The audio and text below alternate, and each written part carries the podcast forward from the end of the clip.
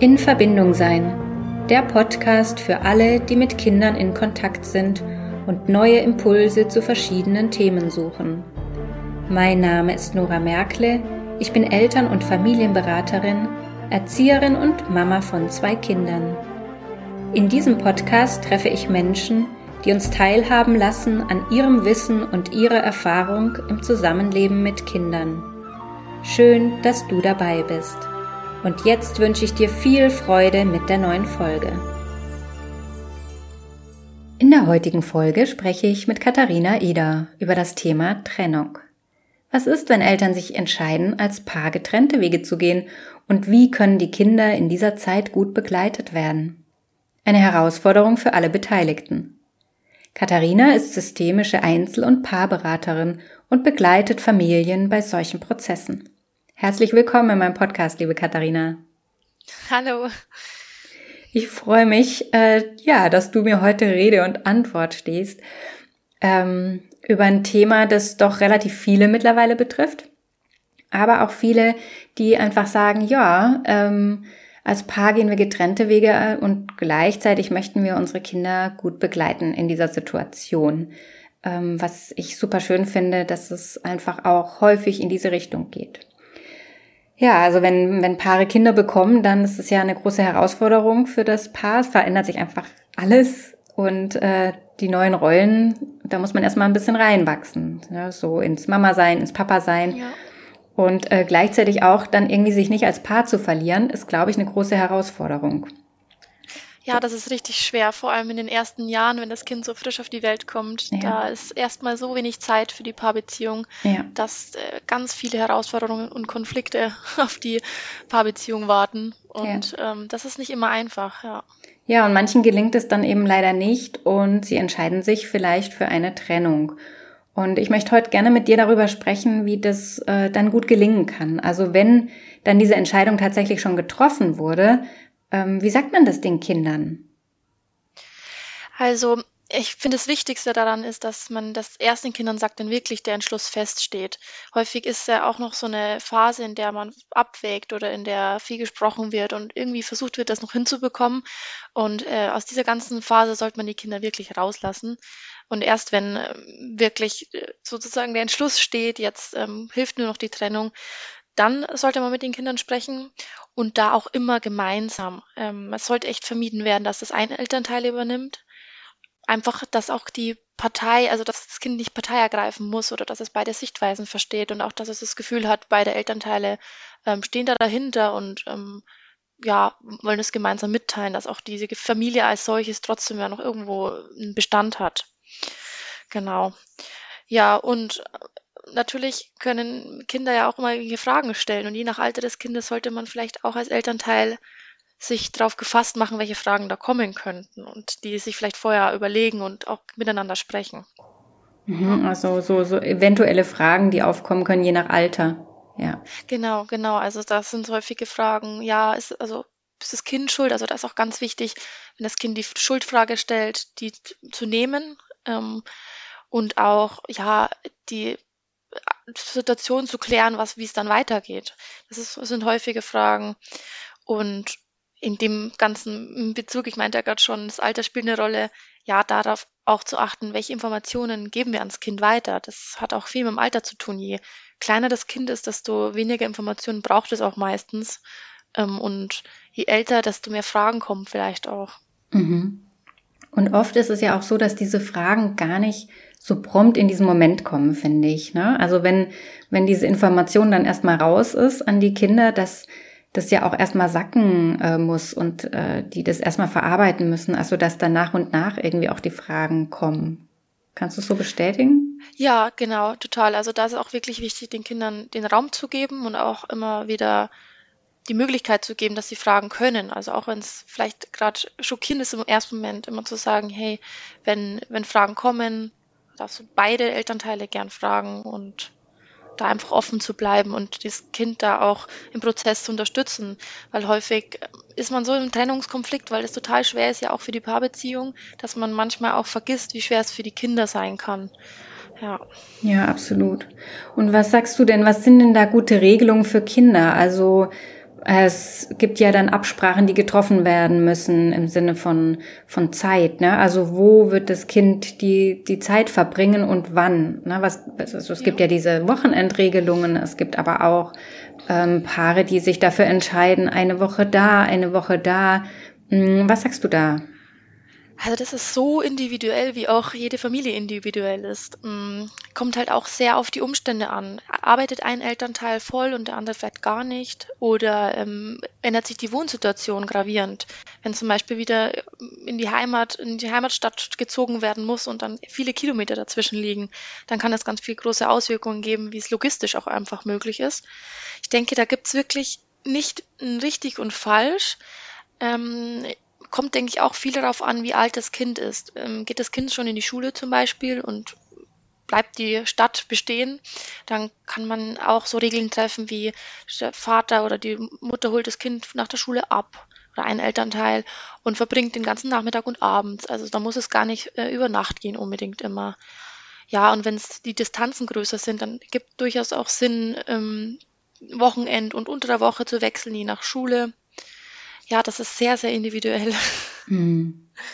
Und ähm, wir sind jetzt ja gerade so davon ausgegangen, dass ja diese Absprachen gut miteinander getroffen werden können von beiden Elternteilen. Das ist ja leider ganz oft nicht der Fall. Also häufig ist es ja so, dass einer der Partner, Partner, die Partnerin, Partner äh, nicht kooperieren, ne? weil natürlich auch ganz, ganz viele verletzte Gefühle im Spiel sind oder auch ja, starke Gefühle, die dann rauskommen, wo es dann gar nicht so sehr um das Kind geht, sondern vielmehr darum, vielleicht dem anderen auch eins auszuwischen und so weiter. Was kann man denn tun, wenn jetzt ähm, der Partner, die Partnerin nicht kooperativ ist? Ja, leider können wir immer nur an uns arbeiten und nicht immer an dem Gegenüber. Und so ist es natürlich auch in der, beim Ex-Partner. Man kann nur immer wieder versuchen, das Gespräch wirklich auf Augenhöhe zu führen, zu herauszufinden, um was geht's hier wirklich. Ähm, geht's jetzt um Wertschätzung, um Anerkennung, um, um Gleichberechtigung, also wirklich da auch konkrete Fragen zu stellen, dass ähm, herausgefunden werden kann, wie was braucht man gegenseitig auch in dieser Trennungsphase. Aber wenn es halt nichts hilft, dann geht es leider auch nur irgendwie den rechtlichen Weg. Also da muss man sich dann auch selbst schützen und auch die Kinder. Und vielen Paaren hat das ja durchaus auch schon geholfen, wenn da eine ja, gerichtliche Instanz was entschieden hat. Mhm. Also das muss gar nicht immer so böse sein, wie es mhm. immer klingt. Manchmal ist es auch einfach hilfreicher. Mhm. Oder ist es vielleicht auch ähm, sinnvoll, sich dann manchmal jemanden dazu zu holen, ne? jemand extern, der das ein bisschen ähm, anleitet oder, oder so ein bisschen vermittelt. Ne? Also so was, was du ja. quasi auch machst, ne? Genau, genau. Also man kann sich natürlich dann in Familientherapie begehen, begeben oder auch in Paartherapie. Paartherapie heißt ja nicht unbedingt, dass man an einer bestehenden Beziehung arbeitet, sondern häufig kann es ja auch eine Trennungsbegleitung sein. Genau. Ähm, einfach, um auch ja wie so eine Art Schiedsrichter zu ja. haben bei den Gesprächen, der vermittelt und der an die Gesprächsregeln erinnert und einfach versucht, okay, wie kann hier eine Lösung gefunden werden, die die ganze Familie mm, ja berücksichtigt und berücksichtigen kann und wo beide und auch die Kinder damit klarkommen können. Ja. Ja, meistens zieht es ja dann auch eine, eine räumliche Trennung äh, nach sich. Also ähm, das kann einerseits bedeuten, dass auch die Kinder ihr Zuhause komplett verlieren, sage ich mal. Ne? Dass beispielsweise beide aus dem gemeinsamen Haus ausziehen und ein neues Zuhause suchen.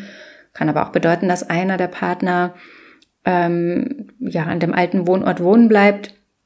Wie kann man denn jetzt da den Kindern also zum einen mal das Erklären, dass Mama und Papa jetzt nicht mehr zusammen wohnen und aber auch Sicherheit zu schaffen für diese Kinder, ne? also ein neues ja, Zuhause zu haben letztendlich. Ja, also erklären kann man es den Kindern am besten so, dass sich einfach die ja, die Beziehung verändert hat und dass man nicht mehr den gemeinsamen gleichen Weg gehen will als Paar und dass es dazu auch gehört, ähm, einen neuen Freiraum zu schaffen und demnach halt auch ähm, den Wohnraum nicht mehr zu teilen. Da kommt es natürlich auch sehr aufs Alter von den Kindern an, ähm, aber einfach auch zu erklären, dass, dass beide Eltern immer nur das auch was Gutes für die Kinder wollen und dass die Kinder ja davon auch profitieren können, wenn die Eltern für sich wieder sein können und wenn sie sich ja ohne diesen Konflikt im Haus auch wieder wohler fühlen können. Also da versuchen zu erklären, dass es nicht bedeutet, dass äh, ein Elternteil jetzt ähm, nicht ausgestoßen wird aus der Familie. Hm. Und wenn man, wenn es dann um ein neues Zuhause geht, also häufig zieht ja nur ein Elternteil aus oder ja, wenn es um ein ganz großes Haus geht, kann es natürlich auch sein, dass beide ausziehen. Dass einfach im neuen Zuhause, wir nehmen jetzt mal an, es gibt irgendwo ein neues Zuhause, ähm, dass hier auch einfach ein Ort des Wohlfühlens geschaffen wird, zusammen mit dem Kind, also zu fragen, welche Farben soll das Zimmer haben, vielleicht gemeinsam einkaufen zu gehen, wirklich viel mit einbeziehen und sich Mühe geben bei der Einrichtung, dass es einfach an das Kind orientiert ist. Und das Kind natürlich auch fragen, ja, was möchtest du aus deinem alten Zuhause vielleicht mitnehmen? Also vielleicht gibt es ja ein Möbelstück oder ein Kuscheltier, dass man das ja vielleicht so mischen kann, dass einfach wirklich mhm.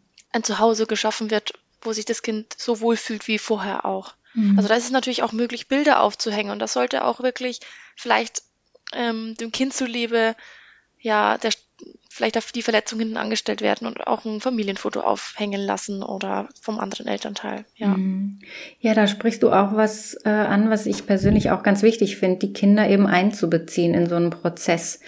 Und je nach Alter ist es ja auch so, also gerade bei kleineren Kindern, dass die ja nicht so eine Vorstellung haben. Also was heißt denn trennen oder mm, ja, also nicht mehr eine Beziehung zu führen oder sowas. Ne? Ältere, ältere Kinder haben es vielleicht schon mal irgendwo mitbekommen oder haben ein Bild dazu. Kleinere Kinder haben ja keine Vorstellung davon. Und dann das vielleicht einfach so zu machen, ihnen eine neue Vorstellung mitzugeben. Ne? Also beispielsweise, wenn jetzt dann eine Wohnung oder ein neues Haus äh, schon ist, da wirklich gemeinsam hinzugehen und sich das anzuschauen. Ne? Und auch zu schauen, Mensch, welches Zimmer gefällt dir denn? Oder wie du schon gesagt hast, gemeinsam ähm, Farben aussuchen, Bilder aussuchen ähm, und aus dem einen Zuhause mit ins andere zu nehmen und so weiter. Ähm, ja, um die, die Kinder da nicht so außen vor ähm, zu lassen und denen auch das Gefühl zu geben, sie sind nach wie vor wichtig und sind gesehen und gehört. Ja, genau. Ja. Ganz wichtig. Jetzt kann es ja doch sein, dass sich dann die Kinder in dem neuen Zuhause erstmal nicht so wohl fühlen. Hast du da vielleicht noch ein paar Impulse, die du mitgeben kannst, ähm, ja, um das Kindern dann leichter zu machen, wenn sie sich nicht wohlfühlen? Also zum einen immer das Angebot machen, telefonieren zu lassen mit dem anderen Elternteil, auch mit Video. Also auch da das Gefühl zu haben, die Verbindung bleibt bestehen. Ähm, das kann ich noch so als Tipp geben und sonst dann auch immer fragen, ja, was wünscht sich das Kind fürs neue Zuhause? Vielleicht kannst du auch eine konkrete An Antwort drauf geben. Bei kleinen Kindern kann es auch helfen, ähm, zu sagen, es kommt jetzt eine Fee, wenn, oder wenn das Kind nächste Wochenende nicht da ist und am Montag kommt eine Fee und zaubert dir ein schönes neues Zuhause und dass man das dann um ja neu einrichtet, wenn das Kind zum Beispiel ganz klein ist. Also sowas kann auch helfen. Und sonst ähm, ja wirklich beim Kind bleiben und immer nachfragen. Hm. Und was mir dazu jetzt gerade auch noch einfällt, ist, dass es ja also eine sehr gefühlvolle Angelegenheit ist für Kinder. Ne? Und dass Eltern dann auch gerne dazu neigen, das so mh, hm, verstandlich quasi zu erklären. Und dass, dass da der Fokus irgendwie auf dem Gefühl bleibt. Ne? Und da auch ja, das als Möglichkeit zu sehen, ähm, viel über Gefühle zu sprechen und wie fühlt sich's für dich an und auch nicht das Gefühl zu geben, es ist jetzt besser oder schlechter oder ähm, du hast es doch hier schön oder so, das gar nicht zu erklären, sondern einfach nur mal zu schauen, wie fühlt sich's für dich an? Ja, okay, neu und anders und das riecht anders und da wirklich in den Austausch zu gehen und nicht so sehr ähm, in die Richtung trennen, äh, drängen, jetzt fühl dich doch mal wohl hier. Also ja, wie ich meine? Genau. Ja, genau. Ja, ja und auch Verständnis dafür zeigen, zu sagen, ja, das ist ungewohnt und das ist komisch. Vielleicht mhm. hat das Kind die ersten acht Lebensjahre da gewohnt im alten Zuhause und kennt gar nichts anderes. Es ist dann total klar, dass, dass das Kind sich entwurzelt fühlt vielleicht auch und nicht mehr mhm. geborgen. Also da auch das Verständnis zu haben und immer wieder die Gefühle wieder zu spiegeln, die das Kind vielleicht zeigt und zu sagen, ja, ich kann verstehen, dass du jetzt traurig bist oder ähm, wütend vielleicht auch. Ja. Also auch diese Reaktionen, die vom Kind kommen können, die durchaus sehr stark sein können, auch anzunehmen und ja, stehen lassen zu können. Mhm. Weil die sind, dürfen da sein. Ja, absolut. Genau. Wir haben jetzt ja schon gesagt, dass es Sinn macht, Kinder mit einzubeziehen. Ähm, bei manchen Sachen ist es ja dann doch so, die müssen einfach die Eltern entscheiden. Ähm, was sagst du denn? Wie viel können denn Kinder mitentscheiden bei diesem Prozess? Also hier geht es auch sehr ums Alter. Also einfach rein rechtlich dürfen Kinder ab zwölf mit, mitsprechen und entscheiden. Mhm. Ähm, das ist einfach so ein Punkt, der auch vor Gericht dann ja da sein darf. Mhm. Und wenn es jüngere Kinder sind, dann wirklich die Reife beachten. Und ich habe da mal so ein paar Richtwerte, die, die man vielleicht beachten kann, wie, wie viele Kinder denn mitentscheiden können und ab welchem Alter. Also grundsätzlich kann man sagen, dass so ab dem circa siebten Lebensjahr oder auch sechsten Lebensjahr die Kinder in die Schule gehen und langsam auch ähm, bemerken, dass ihre Entscheidungen auch Konsequenzen haben mhm. und die mhm. dann durchaus auch mit den, mit den Konsequenzen schon umgehen können. Das heißt, so zwischen dem siebten und zwölften Lebensjahr macht es durchaus Sinn, das Kind mit einzubeziehen und auch die Wünsche, wenn möglich, zu berücksichtigen, weil das Kind eben auch weiß, was es für Folgen haben kann. Und ansonsten äh, bis, ja, oder zwischen dem Alter von vier bis sechs äh, würde ich immer eine Auswahl geben an Entscheidungsmöglichkeiten. Ne? die mehr oder weniger begrenzt ist, weil das Kind ab dem Alter schon durchaus sich was entscheiden kann und auch weiß, was es möchte, aber durchaus überfordert sein kann, wenn die Auswahl zu groß ist. Mhm. Und auch so ist es ungefähr, ja, und unter vier kommt ein bisschen aufs Kind drauf an. Da gibt es dann auch teilweise schon die Möglichkeit, sich entscheiden zu lassen, aber ja, je jünger, desto begrenzter sollte der Rahmen sein. Mhm. Ja, es sind ja auch zusätzlich ähm, Verantwortlichkeiten, die auch sehr erdrückend sein können, ne? die das Kind einfach nicht Richtig. tragen kann. Also da vielleicht eher zu schauen, ähm, diese Entscheidungen dann auch aufs beispielsweise Kinderzimmer ähm, zu beschränken, ne? zu, genau. zu, zu schauen, ähm, welche Farbe willst du da haben oder ähm, ja, was nehmen wir mit von dem einen Zuhause ins andere Zuhause, solche Sachen, aber keine großen Entscheidungen ähm, ja, die einfach auch zu, zu viel Verantwortung sind für so kleine Kinder. Ja, wenn wir jetzt mal die Entscheidung nehmen, willst du lieber bei klassisch gesehen Mama oder Papa wohnen, dann ist es zwar auch nur eine Entscheidung zwischen zwei Personen, aber die ist viel zu, viel zu groß, mhm. um das einem kleinen Kind in die Hand geben zu mhm. können. Also das ist, das fühlt sich dann wie zerrissen an, mhm. weil was ist da richtig und was ist da falsch? Also da geht ja auch viel darum, die Eltern nicht enttäuschen zu wollen, ja. nicht wollen, dass sie traurig sind und auch Kinder haben oft ein ganz feines Gespür dafür, wie es den Eltern geht und die wissen, dass die auch traurig sind und die wollen wirklich um keinen Fall die Eltern noch trauriger machen. Das ist so ein Punkt, den muss man auf jeden Fall beachten und ich denke, dass da die, wenn man die Entscheidung abnimmt, dem Kind dem auch einen Gefallen tun kann. Absolut. Absolut, ja. Ich glaube, dass es sogar eher dann Sicherheit gibt und Stabilität, die ja erstmal wegbricht durch so eine äh, große Umstellung, ähm, räumlich und emotional. Ähm, genau, dass es dann eher Sicherheit gibt. Ja. ja, wir haben vorhin schon mal kurz äh, angedeutet, dass ja dann wirklich sehr häufig verletzte Gefühle ähm, im Spiel sind und ja, das Wohl des Kindes nicht immer im Mittelpunkt steht. Wie schafft man das, dass man diese eigenen Verletzungen, ähm, die da ja auf der Paarebene mitschwingen, da außen vor lässt? Also der erste Tipp, der ist in meisten Paarbeziehungen oder auch in Konflikten sinnvoll. Also sachliche Gespräche nicht mit hochkochenden Emotionen zu führen. Also wenn wir so in der Emotion sind, dann fällt es uns ganz schwer, überhaupt noch Zugriff auf die Hirnareale zu haben, die für sachliche und realistische Entscheidungen stehen. Und deswegen, wenn solche Gefühle überhand nehmen wie Wut oder Trauer, dann hilft es oft, eine kurze Pause zu machen, rauszugehen, frische Luft zu schnappen, zehn Minuten einen Kaffee zu trinken. Einfach, und das natürlich auch zu kommunizieren und zu sagen, ich merke gerade, emotional ist es bei mir einfach zu viel, ich muss, brauche kurz Pause. Also wirklich ähm, sich die eigenen Momente nehmen, wieder sich zu setteln und dann auch vorher zu überlegen, was, was wollen wir gemeinsam als Eltern dem Kind oder den Kindern auch überhaupt sagen und nicht das Gespräch so drauf ankommen zu lassen. Also da ist die Vorbereitung tatsächlich auch sehr wichtig, um auf dieses, ja, auf die Punkte, die besprochen werden müssen, zu kommen und die nicht aus den Augen zu verlieren. Hm. Und natürlich dann auch nicht vor den Kindern in den Streit zu verfallen.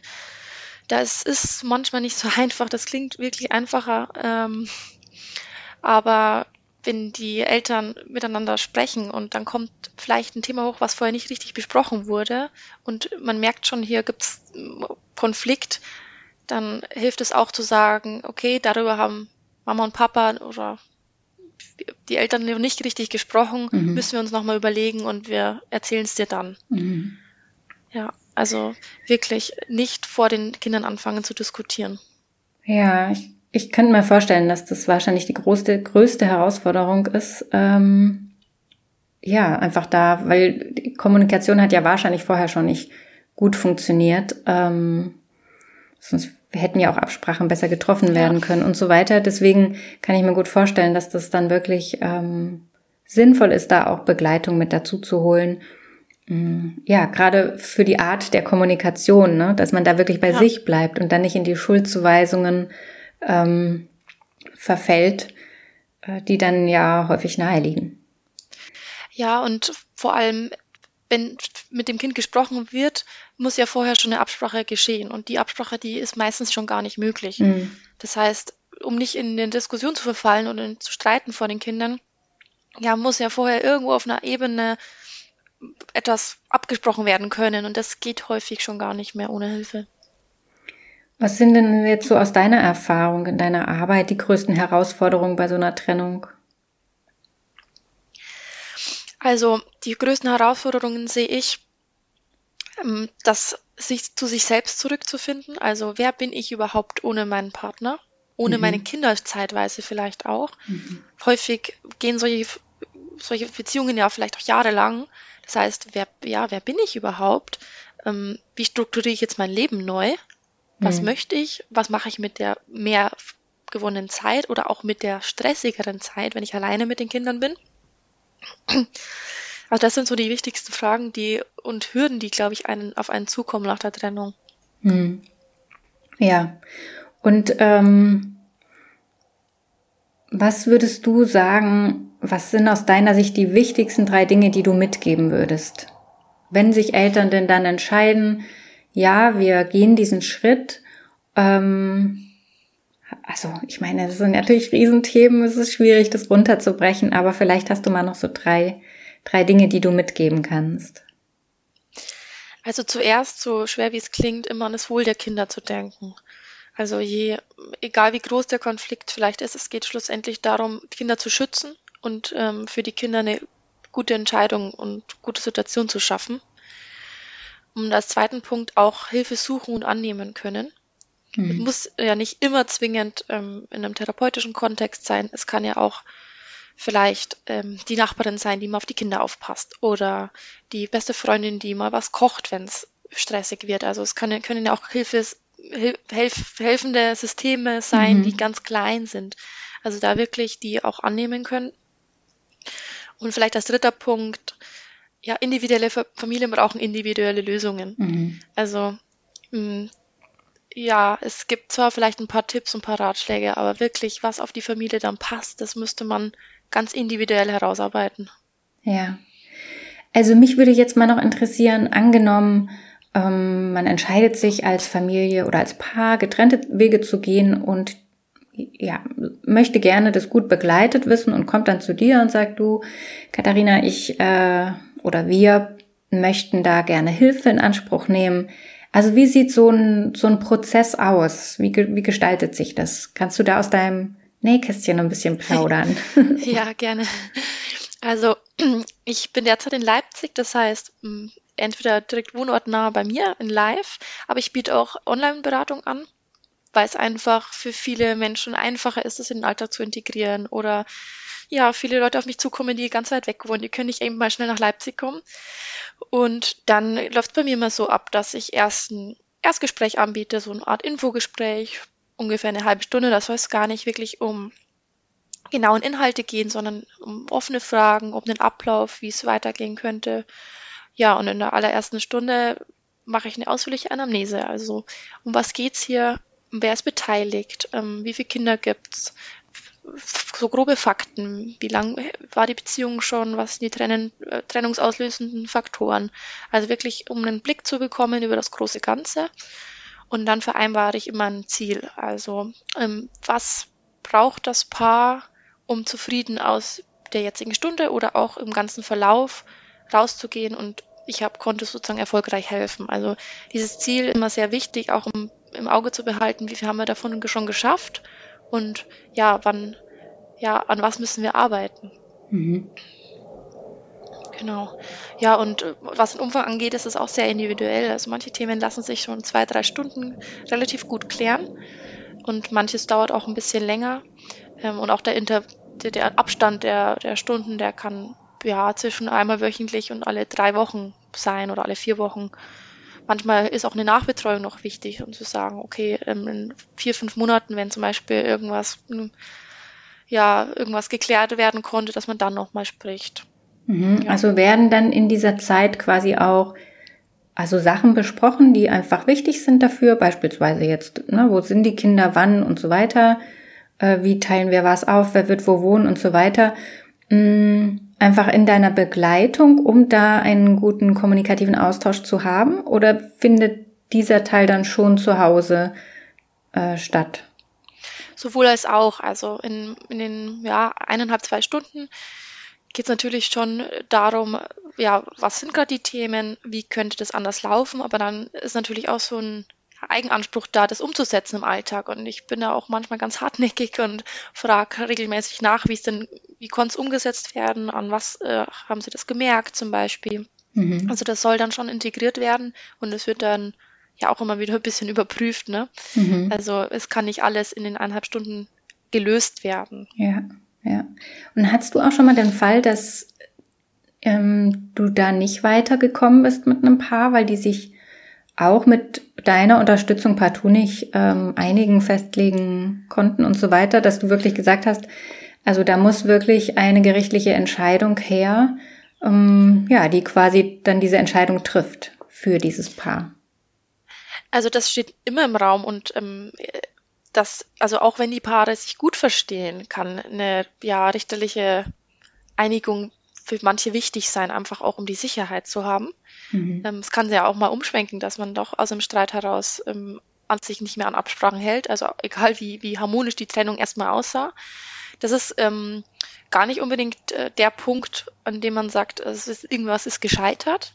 Aber natürlich gibt es auch Paare, die sich vielleicht mit mir auch nicht ganz wohlfühlen. Man sagt nicht umsonst, 70 bis 80 Prozent eines Therapieerfolgs hängt von der Beziehung ab. Mhm. Das heißt, am wichtigsten ist wirklich die Harmonie, die herrscht. Und deswegen gibt es für mich ja auch immer das Vorgespräch, um zu schauen, ja, kann man denn überhaupt gut miteinander arbeiten? Mhm.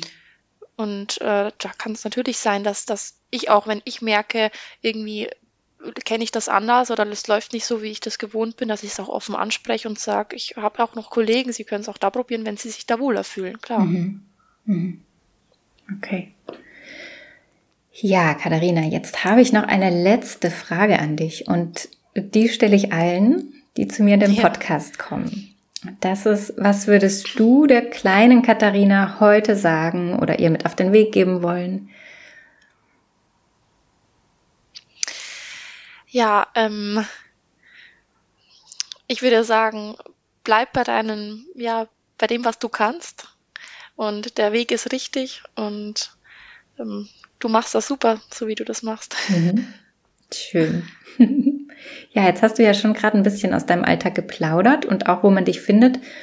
Ähm, hast du noch irgendwie, weiß ich nicht, eine Homepage, die du nennen magst? Ich werde das auch gerne alles verlinken, dass das möglichst einfach ist für alle, ja. äh, dann auch Kontakt mit dir aufzunehmen. Ja, mich gibt's äh, als Website unter redebedarf-eda.de und auch auf Instagram unter Redebedarf-Eder und auch auf Facebook mit Redebedarf Eder. Mhm. Genau. Ist ja einfach alles das Gleiche, super. Genau, genau. ja, dann äh, danke ich dir, dass du dir die Zeit heute genommen hast und mit mir über dieses Thema gesprochen hast. Vielen Dank für die Einladung. Ja, und ähm, genau, an alle, die gerade diesen Podcast hören, wenn ihr euch in einer solchen Situation befindet oder ja, jemanden kennt, dem ihr auch ein bisschen Unterstützung wünscht, dann könnt ihr euch ja gerne bei Katharina unter Redebedarf melden. Danke dir, Katharina. Danke, danke auch. Tschüss. Tschüss. Schön, dass du heute mit dabei warst. Ich hoffe, dass du Impulse mitnehmen konntest. Falls du Hilfe und Unterstützung bei einem Familienkonflikt möchtest, dann freue ich mich, dich in einer Einzelberatung begrüßen zu dürfen. Alle Infos dazu findest du auf meiner Homepage in verbindung-sein.de. Ich freue mich auf dich. Bleib in Verbindung, deine Nora.